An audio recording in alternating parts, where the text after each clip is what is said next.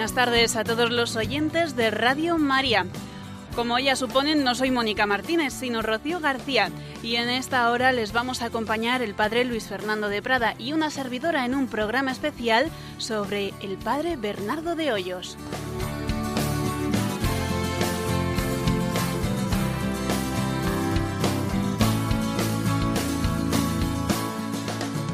Muy buenas tardes, queridos amigos. Ayer Mónica ya os avisaba de que no iba a estar hoy y me decía, a ver, a ver, padre, ¿qué hace?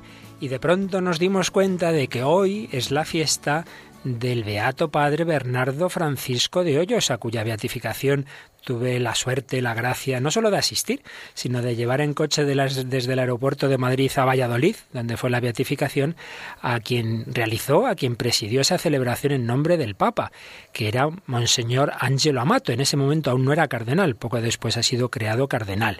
Asistimos a esa preciosa beatificación. Rocío, tienes tú por ahí la fecha de la beatificación, ¿verdad? Sí, fue el día 18 de abril en el año 2010.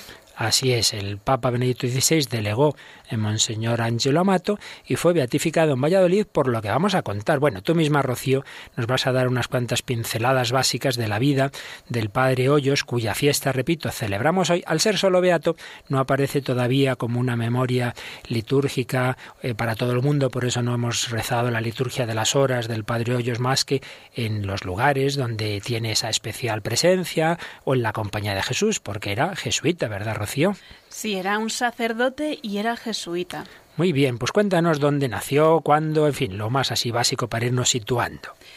Pues eh, nació en Valladolid, en Torrelobatón, en el 20 de agosto del año 1711.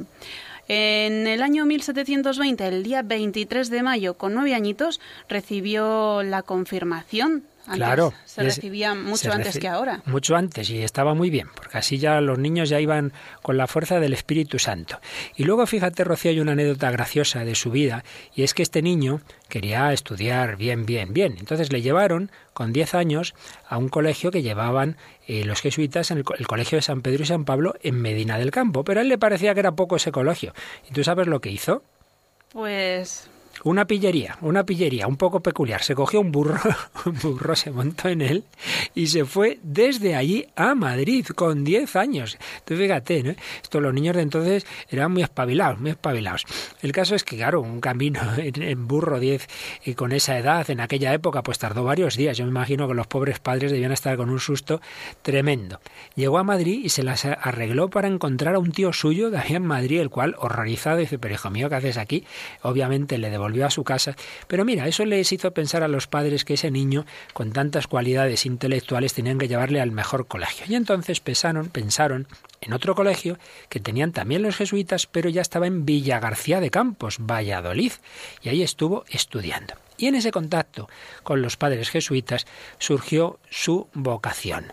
Desde muy pequeño, desde muy jovencito, desde adolescente, quería quería ser jesuita. Pero primero dijeron que era muy pequeño, que tenía mala salud, en fin, pusieron sus pegas, pero se había hecho muy amigo de un jesuita mayor, el cual intercedió ante el padre provincial, y viendo las virtudes tan grandes que tenía este jovencito al final, le admitieron, le admitieron muy jovencito y realiza sus primeros votos en el año, ¿lo tienes por ahí? En 1728 y tenía solo 17 años. 17 años. Aún no los había cumplido, me parece. Justo los iba a cumplir, pues eso, un poquito después, porque los votos los hizo en julio, como hemos recordado antes, nació, en agosto. Vale, va haciendo sus estudios, tiene, esto claro, aquí no podemos detenernos, luego si hay ocasión volveremos un poquito más de detalle, tiene sus etapas espirituales. Como saben nuestros oyentes, Rocío ha estado este fin de semana en unos ejercicios espirituales. Los oyentes saben mucho, ¿no? Mucho, lo contamos, lo contamos, que nos íbamos de ejercicios y dijimos, entre otros, se viene Rocío. Y tú sabes, Rocío, que ahí explicamos las reglas de San Ignacio de discernimientos de espíritu. Y sí que el alma puede estar en dos situaciones extremas, ¿verdad? Que se llaman desolación espiritual o la contraria. La contraria, que es estupenda, pero que no me acuerdo del nombre. Consolación. Consolación. Consolación. Pues el padre Hoyos tuvo unos extremos tremendos. Tan pronto tenía una consolación, vamos, que sentía al Señor ahí, que estaba a su lado, que, que le abrazaba, en fin, una cosa preciosa, como de repente le venían unas tinieblas, unas oscuridades. El Señor le iba madurando, le iba haciendo vivir de fe que no fuera solo todo cosas así melifluas, sino realmente, pues eso, que hay que pasar eh, bonanzas y hay que pasar tempestades. El caso es que el Señor le iba preparando para su gran misión. Y es que él tenía amistad con otro jesuita mayor que prácticamente apenas se habían visto, más bien era por carta, una relación muy grande con un jesuita que, que, estaba, cuando ya estaba estudiando teología, el padre Hoyos estaba en Bilbao. ¿Cómo se llamaba ese jesuita? Eh, su amigo se llamaba Agustín Cadaveraz. Sí, que era también sacerdote y era profesor. También sacerdote, también jesuita. Entonces este padre quería predicar un sermón sobre el corazón de Jesús. Estamos en 1733 tenemos que recordar una cosa. En 1675 el Señor se había manifestado a Santa Margarita María, como contamos en esa pincelada de los primeros viernes que pronto volveremos a poner. Entonces, esa devoción que es tan antigua como el cristianismo, que es el corazón de Jesús, el amor del Señor, el Hijo de Dios que se ha hecho hombre, que ha muerto por nosotros en la cruz, es tan antiguo como el Evangelio. Pero es verdad que a raíz de esas manifestaciones tan recomendadas, tan aprobadas por la Iglesia, como fueron las que hizo el Señor a Santa Margarita María, es verdad, digo, que a partir de entonces es como va tomando forma moderna esa devoción al corazón de Jesús, se va extendiendo muchísimo, eh, la hora santa, eh, las, promesas que hace el Señor sobre su imagen, los primeros viernes, etc. Pero en España, en 1733, es decir, medio siglo después, apenas era conocido esa devoción. Entonces este padre Agustín Cardaveraz dice, esto no puede ser.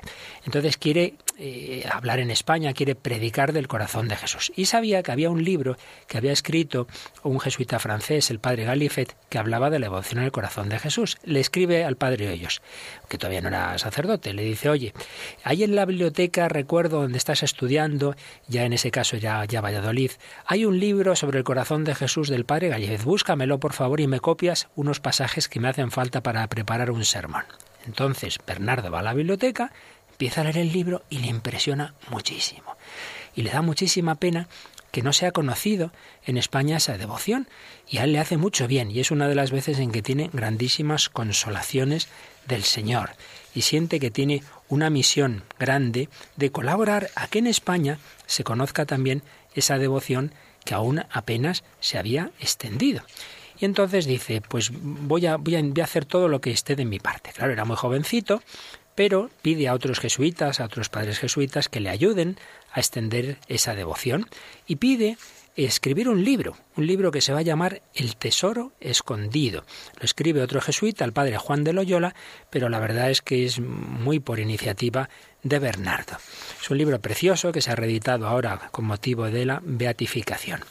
El caso es que Bernardo de Hoyos extiende, eh, colabora muchísimo a extender esa devoción. Fíjate, Rocío, lo que escribirá y Bernardo, cuando leyó ese libro que hemos dicho que le había pedido su amigo, pues lo que él escribe, la impresión que le hizo la lectura de ese libro. Pues dice, yo, que no había oído jamás tal cosa, empecé a leer el origen del culto del corazón de Jesús y sentí en mí, en mi espíritu, un extraordinario movimiento, fuerte, suave y nada arrebatado ni impetuoso, con el cual me fui luego al punto delante del, del Señor sacramentado, para cooperar cuanto pudiese, o al menos con oraciones, a la extensión de su culto. No había oído nunca hablar de la devoción así, de esa manera explícita, y entonces siente, como hemos oído, ese movimiento extraordinario.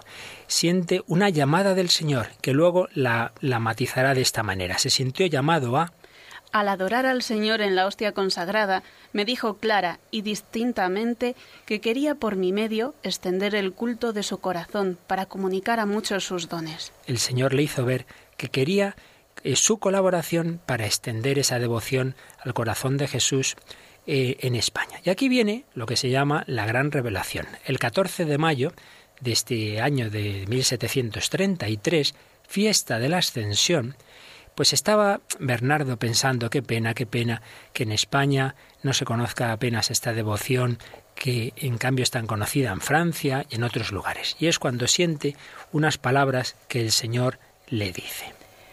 Reinaré en España y con más veneración que en otras muchas partes. El santuario de la Gran Promesa de Valladolid, un santuario precioso, se llama así de la Gran Promesa, haciendo alusión a esta promesa. Reinaré en España y con más veneración que en otras muchas partes. Se ha discutido qué quiere decir esto de con más veneración, es que está poniendo a España por delante de otras naciones. Bueno, hay muchas interpretaciones. Hay que ver el contexto. El contexto es que Bernardo estaba quejándose de que en España no se conocía, que en otros lugares sí, y en ese contexto más bien lo que hay que pensar es que lo que le quiere decir el Señor es tranquilo, tranquilo, que en España también llegará y habrá grandísima devoción. Hay quien piensa también que puede hacer alusión a una profecía de lo que iba a ocurrir unos siglos después. En ninguna nación europea va a haber tantos mártires en una persecución en poco tiempo como en España, en la persecución de los mártires del siglo XX. Hay quien dice, pues quizás se refiere a ese reinado tan especial que es por el martirio. Pero en fin, en cualquier caso, lo importante es que el Señor le está diciendo que no se preocupe, que esa devoción también se va a extender en España, que va a tener una grandísima fuerza. Bueno, Después, ¿qué, ¿qué, sigue ocurriendo en su vida? Porque todavía era estudiante de teología, aún no era ni sacerdote cuando Bernardo colabora en que se escriba este libro del gran tesoro. Pues a los 23 años le correspondía ya pues comenzar el cuarto curso en teología y aunque no tenía edad para ordenarse, sus superiores pidieron dispensa para que pudiese hacerlo durante, durante ese curso. Con esa dispensa pudo ordenarse de diácono y poco después se ordenó presbítero. Unos días más tarde celebró su primera misa en el Colegio de San Ignacio en Valladolid. Ajá, y fíjate, que por tanto con 23 años, recuerdo un cura amiguito mío que conozco desde muy jovencito, igualmente se ordenó en Toledo, el entonces cardenal de Toledo, don Marcelo, pidió permiso al entonces Papa Juan Pablo II para que se pudiera ordenar sacerdote también con 23 años. Y fíjate qué poquito tiempo le quedaba de vida, porque ¿con qué edad va a morir? Con 24 años.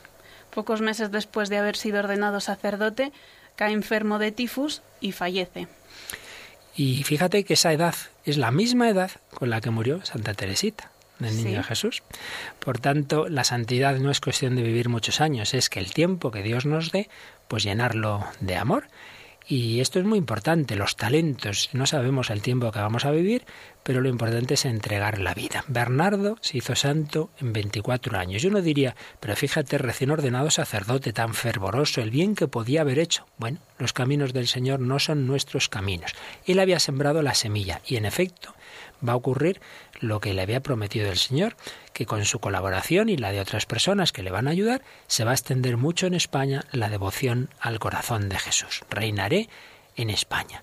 Luego su causa de beatificación estuvo un tiempo pues un poquito digamos dormida y gracias a Dios en los últimos años se reactivó y ha sido beatificado como antes recordábamos en abril del 2010 y luego enseguida vamos a tener una entrevista con el vicepostulador de su causa que nos va a contar un poquito más. Pero antes de ello vamos a hacernos una pregunta, Rocío. Tú eres una chica joven y a lo mejor en tu vida pues no has oído hablar como otras generaciones pues del, del corazón de Jesús y hay quien dice bueno esto del corazón de Jesús es una cosa anticuada era una devoción pues más bien de, de personas de, otra época y, y, y, entonces algunos tienen ciertos prejuicios y ciertos rechazos a esto. Pero tú recordarás, no sé si estabas en la esplanada de Cuatro Vientos o aquí en la radio retransmitiendo, ¿dónde estabas la noche de Cuatro Vientos con Benedicto XVI? La noche de Cuatro Vientos con Benedicto XVI estaba aquí en el estudio viendo la tormenta con muchísimas ganas de salir fuera. Tú viéndola y yo mojándome, muy bonito. Bueno. luego fui, luego fui. luego fuiste.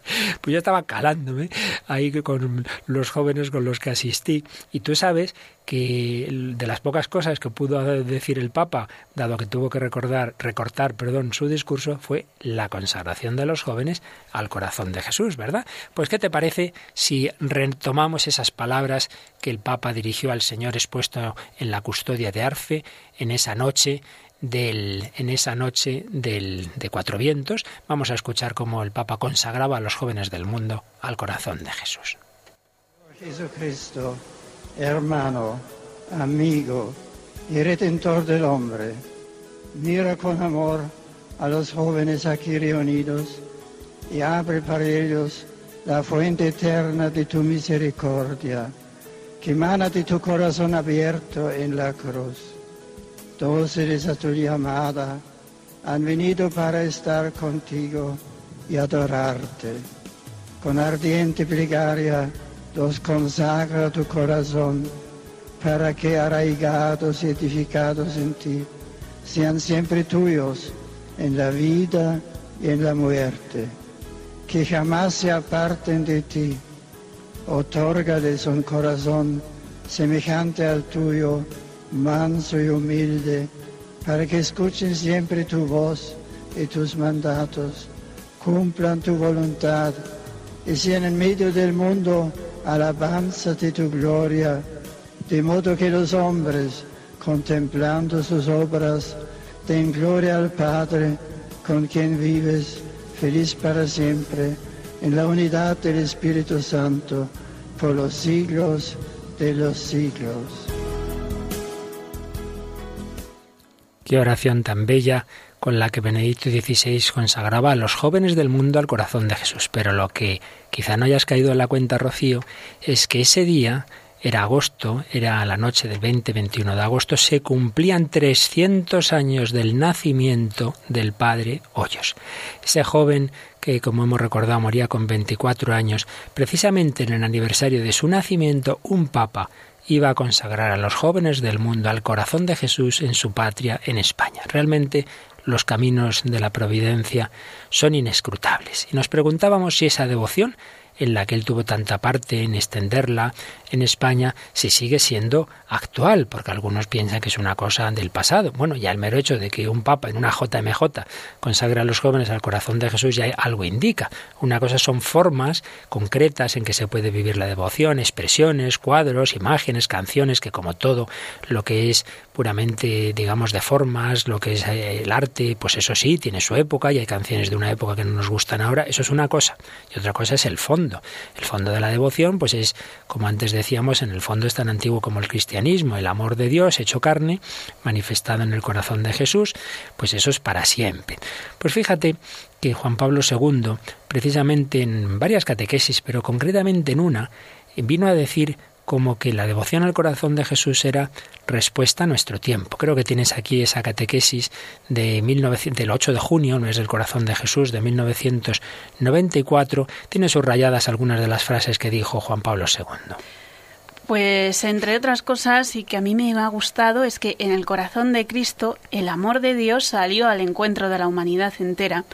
El Papa, el Beato, Juan Pablo II decía que las personas están experimentando una gran nostalgia de Dios, pero que dan la impresión de haber perdido el camino del santuario interior, en donde es preciso eh, pues acoger la presencia del Señor. Ese santuario es precisamente el corazón donde la libertad y la inteligencia se encuentran con el amor del Padre para que está en los cielos. El corazón de Cristo, decía el Papa, es la sede universal de la comunión con Dios Padre, es la sede del Espíritu Santo, y para conocer a Dios es preciso conocer a Jesús y vivir en sintonía con su corazón, amando como Él a Dios y al prójimo. Así hacía el Papa una síntesis de lo esencial de esta devoción tan antigua como el cristianismo, pero también hacía alusión a esa forma moderna que, como recordábamos, se extendió sobre todo desde Santa Margarita María y lo explicaba así que decía la devoción al Sagrado Corazón, como se desarrolló en la Europa de hace dos siglos bajo el impulso de las experiencias místicas de Santa Margarita María de Alacoque,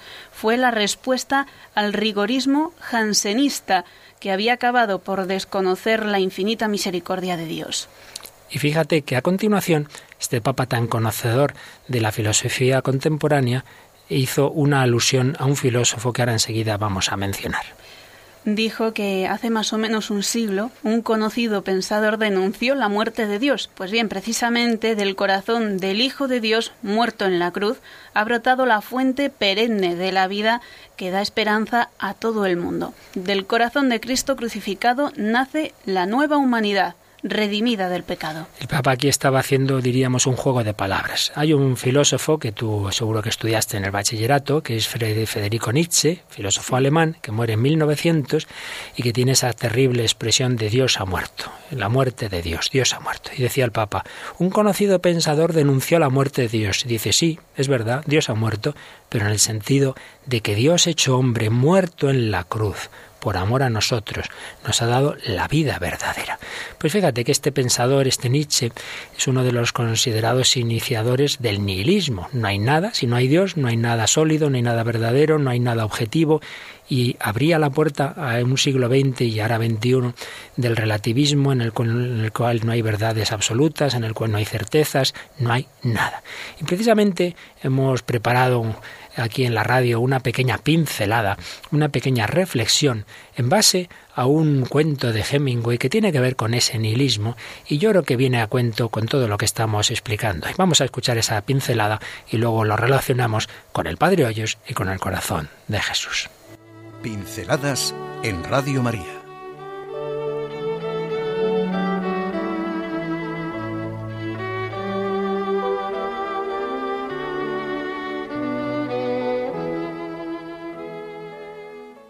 Uno de los 49 cuentos del gran escritor norteamericano Hemingway, Premio Nobel de Literatura, se titula Un lugar limpio y bien iluminado.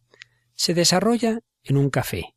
Es por la noche o casi más bien de madrugada. Solo quedan dos camareros. Uno de ellos tiene prisa en irse a casa, pero hay un anciano que suele ir, diríamos, a cerrar el café.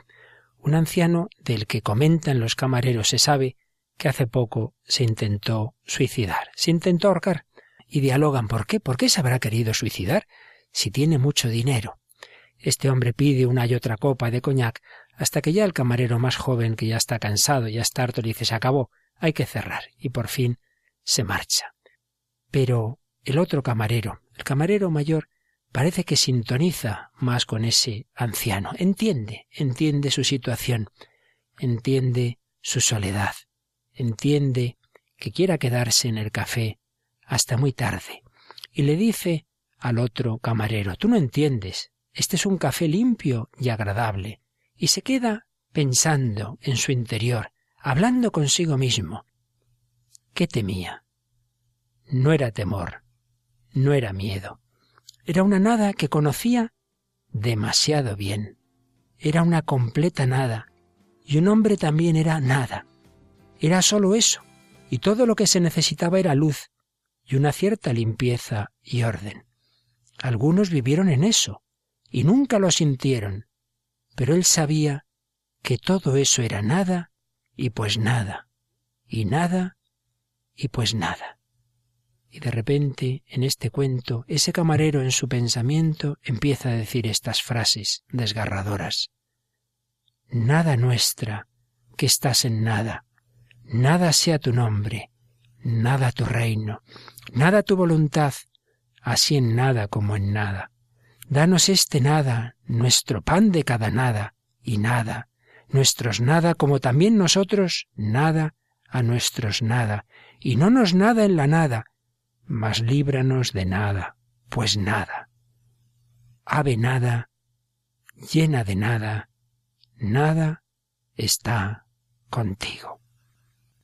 Y con estas palabras tremendas que podríamos titular El Padre Nuestro, nihilista, termina este cuento de Hemingway. ¡Qué nihilismo! No hay nadie, no hay nada, hay soledad, tristeza, desesperación, se habla de suicidio. ¿Tendrá que ver este cuento con la historia del propio Hemingway, que se pegó un tiro en 1961? Ciertamente no se puede vivir de la nada. Pues bien, frente a este cuento tan nihilista, tan desgarrador, podemos recordar una película basada en un hecho histórico. La película se titula Pena de muerte. En ella, una religiosa interpretada por Susan Sarandon acompaña a un hombre condenado a muerte, interpretado por Sim Penn, que él y otro son acusados de haber violado y matado a una pareja de novios. Él dice que no, que él no fue, que fue su amigo. La religiosa le cree. Toda la película es intentar recurrir esa condena a muerte. Pero después de uno y otro intento, al final el hombre va a ser ejecutado. Pues vamos a escuchar el diálogo que tienen la religiosa y el presidiario unos minutos antes de salir de su celda de cara al corredor de la muerte. Ese chico. Walter. Sí.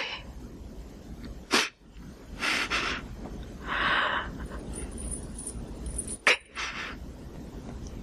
Yo le maté.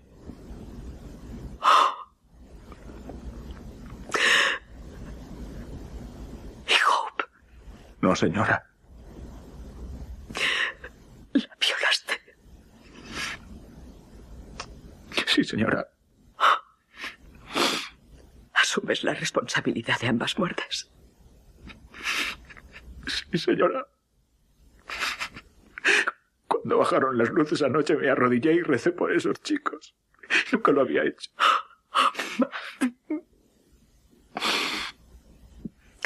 Hay cierto dolor que solo Dios puede aliviar. Hiciste algo terrible, Matt, algo terrible. Pero ahora tienes dignidad. Nadie puede quitarte eso. Eres un hijo de Dios, Matthew Ponsel.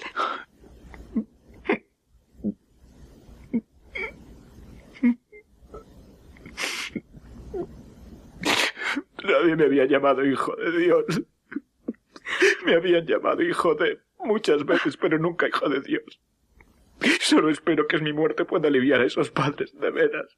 Matt, tal vez lo mejor que puedes dar a los persillanos de la croa es un deseo sincero de paz. Yo nunca he tenido un verdadero amor. No he querido nunca demasiado a una mujer. Tengo que morir para encontrar el amor.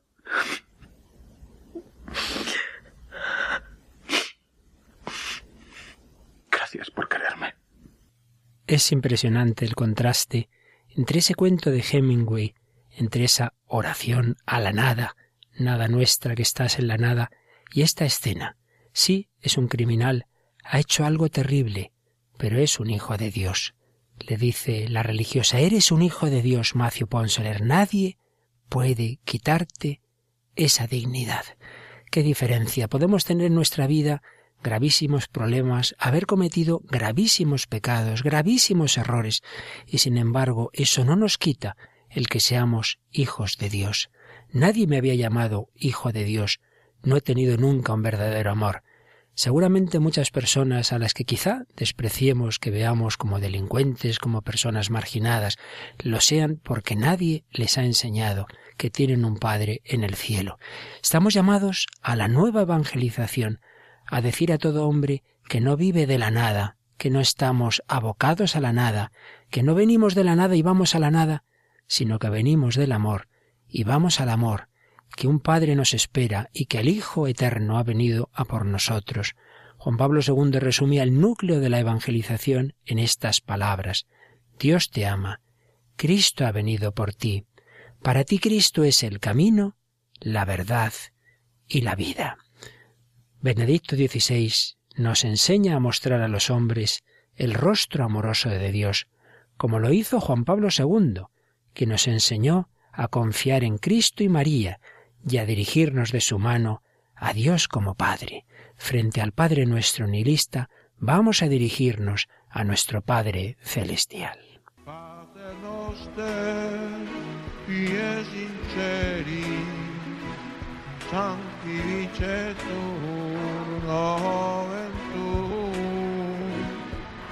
Adveniat regnum tuum, fiat voluntas tua, sicur in cielo ed in terra. Pane nostrum quotidianum da nobis odie, et dimitte nobis levita nostra, Somos hijos de Dios. Nadie puede quitarnos esa dignidad. Vivamos como tales y digámoselo a todos los hombres. No sois hijos de la nada, sino de Dios nuestro Padre.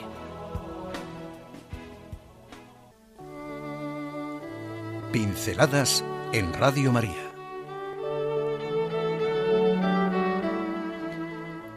Pues esta es la reflexión que acabamos de preparar precisamente sobre ese contraste entre el hombre que vive de la nada, entre ese nihilismo, hacía alusión la catequesis que hemos recordado Juan Pablo II a Nietzsche, entre ese nihilismo y el haber conocido el amor de Dios, ese amor de Dios manifestado en el corazón de Cristo y que en España tuvo como un gran difusor de ese amor de su corazón, de ese conocimiento, de esa devoción al corazón de Jesús, al Padre Bernardo Francisco de Hoyos, que hoy estamos recordando precisamente en su fiesta litúrgica, en el aniversario de su muerte, porque este joven que recordábamos moría con 24 años, lo hacía un 29 de noviembre de 1735 y en abril del 2010 era beatificado. Pero creo que tenemos al otro lado del teléfono precisamente a un padre jesuita que ahora mismo no recuerdo si es postulador o vicepostulador, nos lo va a contar él. Padre Postigo, buenas tardes. Buenas tardes, muy buenas tardes. Padre Postigo nos habla desde Valladolid, ¿verdad? Sí, estoy en Valladolid sí, para, estamos, celebramos hoy una Eucaristía solemne en este día de la del Beato el padre, Hoyos. ¿Y es usted, que estaba yo dudando, postulador? Yo vice, vice. El postulador es Antón Bilber, que está en Roma. Ah. Yo soy vicepostulador de esta causa. Claro, lo lleva desde Roma. lo lleva desde Roma. Puesto que como jesuita, que era el padre Hoyos, pues lo tienen allí en la curia general, ¿verdad? Las causas de canonización. Y usted es el vicepostulador. Y recordaba yo antes en el programa que fue un hecho providencial que precisamente la consagración de los jóvenes al corazón de Jesús que hizo Benedicto XVI fue en la noche del 20 de agosto de 2011 que se cumplían los 300 años del nacimiento del Padre Hoyos, ¿verdad? Sí, exactamente, sí, sí. para mí fue muy sintomático, ¿no? Él que era un joven y, y lograr que la primera vez que un papa consagrara la juventud mundial al Sagrado Corazón fue precisamente cuando se hacían los 300 años del nacimiento del padre Hoyos. Realmente impresionante. ¿Qué han, ¿Qué han hecho? Porque por eso también queríamos hablar con usted. Se inició un, un año centenario o unas celebraciones de ese centenario. ¿Nos cuenta un poquito desde esa fecha hasta ahora? Sí, pues celebramos el año jubilar. Pensábamos haberlo iniciado concretamente el 21 de agosto, que era el, claro, el día del nacimiento del Padre Hoyos, pero como era la, la, jornada en que de la JMJ de clausura, lo dejamos para el segundo domingo de septiembre, concretamente, si mal no recuerdo, el día 9. Entonces el señor arzobispo Valladolid se trasladó a Torrelobatón y ahí tuvimos una Eucaristía solemne en el pueblo donde él nació, ¿verdad? en el segundo domingo de septiembre y es cuando comienza propiamente el año eso, el tricentenario que llamamos. Y ahora estamos ya en la clausura. Esta clausura pues ha tenido la digamos, la ceremonia de iniciación de clausura de este tricentenario la hemos hecho precisamente con una misa solemne en la iglesia, antigua iglesia de jesuitas, donde él eh, fue enterrado, la iglesia de San Miguel en Valladolid, que es una joya. Eh, y a continuación, al día siguiente, tuvimos lo que llamamos la peregrinación urbana, que es ir recorriendo por la ciudad de Valladolid los lugares emblemáticos donde la presencia del Padre Hoyos fue especialmente, diríamos, densa. Por ejemplo, donde se ordenó de sacerdote, que era en, el antiguo palacio episcopal, en la capilla privada del obispo, donde está enterrado el monasterio de las cistercienses de San Joaquín y Santana, donde él fue a pedir oraciones precisamente para cuando el Señor le da esa gran tarea, que le ayudaran, respaldaran. Es una peregrinación muy bonita que va por los diversos sitios de la ciudad. Y luego ya últimamente tenemos eh, una novena, claro, especialmente solemne en este año, en que cada día ha ido predicando un párroco de la ciudad. Eh, hemos tenido un ciclo de conferencias los tres días anteriores, 26, 27, 28, sobre la figura del Padre Hoyos, enmarcada un poco en la en el ambiente cultural religioso del siglo XVIII y la evolución que fue la de ayer, la evolución de la devoción al Sagrado Corazón a partir del Padre Hoyos, muy interesantes. Ajá. ¿Nos podría junto con eso, sí, sí, no, siga, siga, luego le sí, no, junto con eso hemos que lo, yo creo lo más significativo, pues hemos organizado una exposición realmente muy bonita que está gustando muchísimo de la, el Padre Hoyos y la devoción al corazón de Jesús, con tallas traídas fundamentalmente pues de Villa García, donde él estuvo de novicio. Mm. Hemos traído muchos cuadros, eh, estatuitas que de algún recuerdan todo esto. Lo mismo de la antigua iglesia nuestra, del colegio de, San Miguel, eh, de las salesas que se han volcado también para dejarnos cosas, ¿verdad? Y que es una exposición de unas habrá unas 60, 70 piezas, ¿verdad? Y en esa exposición quiero recalcarlo porque al mismo tiempo lo quiero agradecer a los jesuitas de Loyola.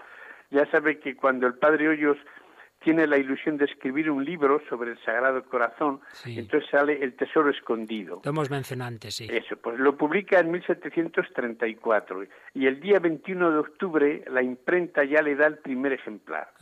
Ese primer ejemplar el padre Hoyos al día siguiente lo lleva eh, debajo de la sotana para ofrecerlo al corazón de Jesús. Bueno, pues ese mismo ejemplar es el que está en la exposición, que se conserva en, la, en el archivo histórico de Loyola. Nos la han prestado para la exposición, ¿verdad? junto con otros libros muy interesantes. ¿Y esa exposición se puede visitar todavía? Pues eh, la cerramos el día, ya prácticamente mañana. Es fácil que la prolonguemos hasta el día, hasta el domingo inclusive. Sí, sí, prolonguen, que seguro que muchos de nuestros oyentes porque van de a hecho aprovechar. va, va a, venir, a venir mucha gente. Sí, yo creo que está gustando mucho porque hay los primitivos cuadros del corazón de Jesús pintados, pues eso, en el siglo XVIII, poco después de Hoyos, ¿verdad? Tiene cosas muy interesantes, muy interesantes. Y le quería yo antes preguntar, ah, han estado profundizando en esa figura del Padre Hoyos, así en dos palabras, eh, ¿qué, qué, qué nos puede enseñar al joven de hoy ese, este hombre del siglo XVIII, pero que en el fondo pues los hombres somos muy parecidos, ¿verdad? En todas las épocas, ¿qué puede enseñarnos? ¿Cuál es el mensaje que el Señor le dio para nuestra época? Pues yo creo que el mensaje, y me parece que viene como anillo al dedo, por lo que he oído antes en, el, lo del nihilismo, etcétera, Sí. que es el sencillamente decirle al hombre moderno de hoy eh, que Dios le ama, que Dios le quiere, que no está solo, que no es un huérfano, eh, sino que tiene un Padre maravilloso. ¿verdad? Y creo que eso es lo que realmente da la felicidad a un ser humano, sentirse querido. ¿verdad? Yo creo que eso es en parte la, ¿verdad? el meollo del cristianismo. Dios nos quiere, y eso no lo podrá evitar nadie. Sin duda. Para mí es eso que lo más profundo. Todos los jóvenes desean ser amados, ser valorados, ser queridos. Pues ahí dice, el Señor te quiere. Y esto no es ningún cuento caperucita roja. Así es. Una última pregunta, Padre, ya que está usted en el proceso, es solo beato el Padre Hoyos, ¿cómo va el tema de cara a la canonización? Sí, pues mira, a partir de la beatificación es curioso, eh, claro, la gente le ha conocido y entonces les piden muchas cosas. Hay gracias y favores muy grandes. Nosotros ahora tenemos un favor muy grande que es el que queremos llevar, a, si Dios quiere, a Roma. Y ojalá que valga para el milagro, ¿no? Que es una señora de Madrid que eh, la diagnostican sencillamente una ELA, que es una enfermedad incurable, la sí. diagnostican y se le reconfirma el diagnóstico, ¿verdad? Y, y empieza, empezamos a rezar al Padre Hoyos y a partir de ese momento los síntomas, que suelen ser bastante rápidos, pues sencillamente cesan, o sea, se paran, ¿verdad? Es un poquito lo que estamos ahora eh, que- tratando de, de llevar así como proceso, ¿no? A, si Dios quiere, ojalá que, que pueda salir. Estupendo, Padre. Pues muchísimas gracias por sus palabras. Vamos a ver si podemos visitar esa exposición antes de que cierre y desde luego todos nos vamos a encomendar mucho al Beato Padre Sacaremos un DVD ¿eh? de la Qué bien, exposición esa, qué que bien. será bonito. Estupendo. Pues muchísimas gracias, Padre. pues, Un fuerte Gracias abrazo. a Radio María por esta oportunidad que me dan. Con ¿eh? mucho gusto, con mucho gracias. gusto. Gracias, Padre. No se trata de dignidad, sino de amor hasta el final. La verdadera libertad es el amor que siempre da, porque amor no es decir te quiero, sino en silencio llevar la cruz. Porque amor no es decir te quiero, es el sendero que abrió Jesús. Se habla de solidaridad, pero el amor va más allá. Se predica fraternidad, sin el amor es vanidad. Por amor yo todo lo creo, todo lo espero y he de alcanzar. El amor es la clave, nos decía el Padre Postigo, que los hombres descubran el amor de Dios, el amor del Padre que nos ha enviado a su Hijo Jesucristo, que tiene un corazón humano. El hombre del siglo XX, nos decía Juan Pablo II en esa catequesis de junio del 94, se encuentra a menudo trastornado, dividido, privado de un principio interior que genere unidad y armonía en su ser. El centro de la persona en realidad es lo que la Biblia llama el corazón. Pues mira, Rocío, eh, Bernardo de Hoyos era un joven, murió con 24 años, descubrió el amor verdadero. Pero muchos de tus contemporáneos, de tus coetáneos, no lo han descubierto y recordarás que ha habido hace poquito un congreso de pastoral juvenil en Valencia al que asistimos Radio María, lo retransmitimos tanto por las ondas como por las imágenes, que ya saben nuestros oyentes que pueden pedir esas ponencias y todas aquellas celebraciones. Y una de las ponencias fue de nuestro querido Monseñor José Ignacio Monilla, obispo de San Sebastián. Y aquí nuestra Rocío se la ha estado estudiando porque además ella es catequista de jóvenes y les quiere transmitir esta ponencia de la que nos habló. ¿Cuál era el título? ¿De qué trataba la ponencia de Monseñor Monilla en Valencia, Rocío? Pues eh, el obispo de San Sebastián tituló esta conferencia como La evangelización de los jóvenes ante la emergencia afectiva. Es curioso porque se habla, el Papa habla a veces de la emergencia educativa. Y aquí, tomando esas palabras, pero cambiando la segunda, dice Monilla, emergencia afectiva. Y es que hay una emergencia, hay un grave problema en, todo el mundo, pero especialmente en los jóvenes, que les falta afecto, les falta amor. ¿No recuerdas así las claves de esta ponencia que tú has ido leyendo y qué es lo que te ha llamado más la atención? Hablaba de tres heridas, ¿verdad? Sí, de tres, heridas básicas afectivas. Primero hablaba del narcisismo y cómo tratar al joven narcisista, del pansexualismo y de la desconfianza. Entonces, bueno. Estos son puntos que, aunque él habla para jóvenes, nos valen a todos. Así que, si te parece, dinos lo que a ti crees que te ha llamado la atención y nos puede ayudar más a todos. Empezábamos, señor Munilla, diciendo que Dios es amor y que hemos sido creados con una vocación a la comunión de amor que necesitamos descubrir para luego alcanzar nuestra plenitud. Entonces se preguntaba cuáles son los daños principales que la cultura moderna y la cultura posmoderna ha generado y está generando todavía en la afectividad de los jóvenes y cómo eh, para llegar a sanar esas heridas hay que mm, volver a nacer en Cristo. Hablaba del narcisismo, que es pues, quedarse encerrado en la contemplación de uno mismo, ¿no?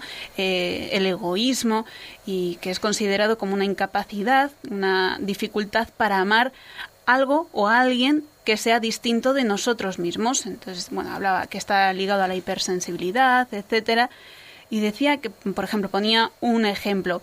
El móvil del joven es de última generación, pero su corazón se asemeja a la tortuga de la aporía de Zenón. Esta no parece terminar nunca de llegar a la meta, que es la meta es el amor joven narcisista no sale de sí mismo, por lo que no llega al amor. Así es, sí. Joven, y repito que todos, por desgracia, a veces somos malos jóvenes narcisistas. Una herida, la herida del narcisismo. ¿Y qué claves daba para sanar ese narcisismo, Monseñor Munilla?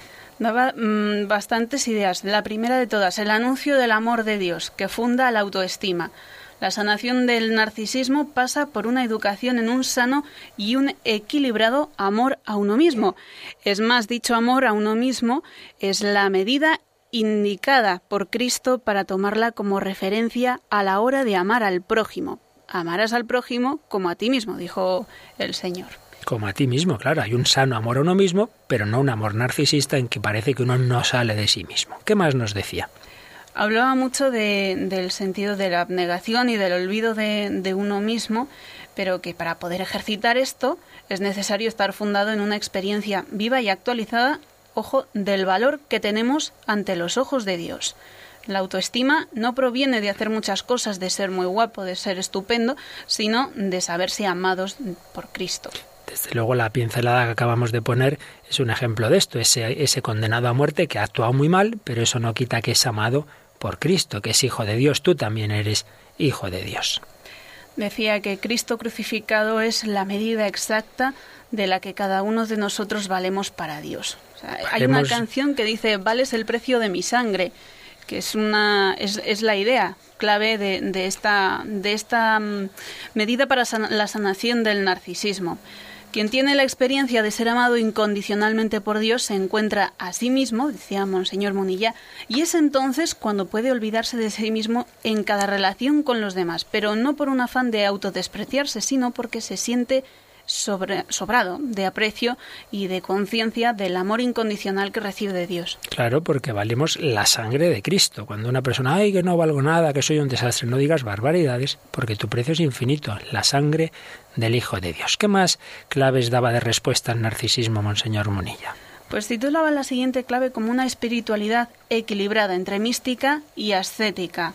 Es decir, la mística del amor que integra una ascética del olvido de nosotros mismos, desde el, ver el sufrimiento patente en otras personas, el volcarse en los semejantes que necesitan nuestra ayuda, etcétera. Sí, porque una cosa es, lo principal es recibir el amor de Dios, la mística, esa conciencia de que Dios actúa, pero también poner de nuestra parte. ¿Y alguna otra indicación que, que puede ayudar a salir del narcisismo? Pues algo relacionado con lo que acabamos de decir, la presencia de Cristo en los pobres que nos evangeliza. Sin duda, en vez de estar ahí, qué mal estoy, ahí qué me pasa, mira tanta gente pobre, humilde, enferma y sal de ti mismo pensando en ellos. ¿Qué más? decía, En esto decía que no es la mera pobreza, el ver la pobreza lo que educa al corazón del joven, sino la posibilidad de descubrir a Cristo en toda situación de sufrimiento. Y esto me recordaba mucho a Madre Teresa de Calcuta. Sin duda, no era simplemente ver la pobreza, sino ver en ella a Cristo. Como tenemos un poquito de tiempo, nos gustaría que pudiera haber alguna llamada. Simplemente menciona las otras dos heridas de que habló Monseñor Munilla, Rocío. La segunda herida es el pansexualismo y la tercera es la desconfianza. La segunda está clara, pues un mundo que confunde el amor con el, mero erotismo y que con eso mata el amor. Pero de la desconfianza dinos alguna cosa porque tiene mucho que ver con el corazón de Jesús, eh, en su contrario, claro. La desconfianza, pues sé que eh, es natural, siempre todo el mundo ha sentido en algún momento desconfianza. Hablaba de anteriormente nuestros abuelos, nuestros bisabuelos que podían dejar las puertas de su casa abiertas, que no pasaba nada. Mm. Eh, sin embargo, pues el, mm, experimentar el egoísmo a nuestro alrededor, las traiciones, por decirlo así, de nuestros semejantes nos hacen recelosos.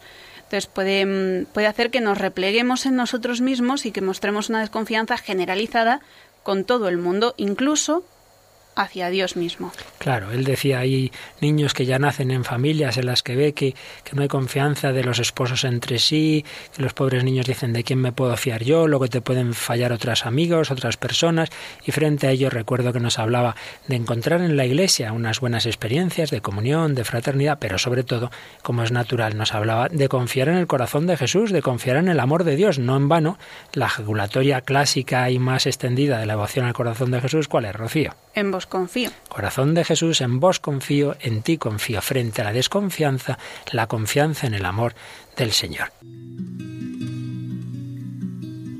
Corazón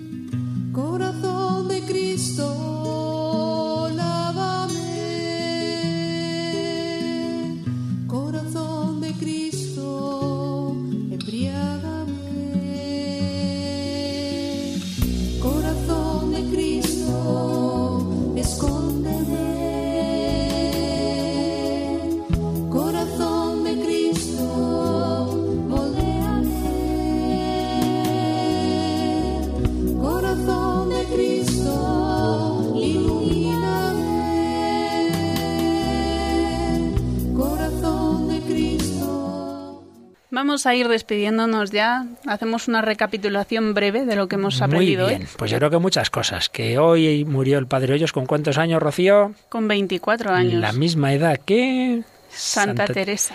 Ya saben que aquí yo tengo a mi brazo derecho, que es Rocío del Espíritu Santo, que no sé si nuestros oyentes saben tu nombre completo. Pues no. Tú fíjate qué enchufada eres, Rocío del Espíritu Santo. Y ella y yo aquí, sobre todo cuando no está nuestra buena Mónica, aprendemos los dos juntos muchas cosas. Hemos aprendido que hoy moría el Padre Ellos con esa edad tan joven, que el Señor se le comunicó, que fue instrumento suyo para extender la devoción al corazón de Jesús, la gran promesa de que acabamos de recordar, reinaré en España, y que, se ha ido celebrando este centenario, que ese proceso va por muy buen camino, que fue providencialísima la coincidencia del tercer centenario del nacimiento del Padre Hoyos con la JMJ, con la consagración de los jóvenes al corazón de Jesús que hizo Benedicto XVI y que en definitiva ese amor de Dios, ese corazón de Jesús es la respuesta al hombre contemporáneo que muchas veces intenta vivir de la nada. Y lo hemos aplicado un poquito a, a los jóvenes de hoy y aprovechamos para recordar que esa ponencia que tú, Rocío, nos has recordado muy breves pinceladas, esa ponencia la pueden bajar de la web, de la conferencia episcopal, de Radio María y pueden pedirnos a Radio María el, el audio y el vídeo también en que Monseñor Munilla daba esa ponencia en Valencia. Si te parece, Rocío, podemos terminar con las frases con las que precisamente terminaba Monseñor Munilla su ponencia en Valencia. Pues nos dijo, Dios es amor. Hemos sido creados en una vocación a la comunión de amor y necesitamos descubrir la eterna novedad del Evangelio de Cristo para alcanzar nuestra plenitud. Y preguntaba Monseñor Munilla, ¿sabéis una cosa más? El corazón no es de quien lo rompe, sino de quien lo repara. Es decir, el corazón del joven es del corazón de Cristo. Yo creo que es una frase tan bella que la vamos a repetir y no solo para los jóvenes, sino para todos. El corazón no es de quien lo rompe. ¿Cuántas veces hay qué cosas me han pasado en la vida, qué decepciones, qué fracasos? Cuidado. Tu corazón no es de quien lo ha roto, sino de quien lo repara. El corazón no es de quien lo rompe, sino de quien lo repara. Es decir, del corazón de Cristo. Del corazón de Cristo fue el corazón de Bernardo de Hoyos. Seguro que hoy le pedimos al Señor por medio del Padre Hoyos que nuestro corazón sea más y más del corazón de Cristo. Pues gracias Rocío, gracias queridos oyentes, que sigamos caminando hacia ese corazón divino.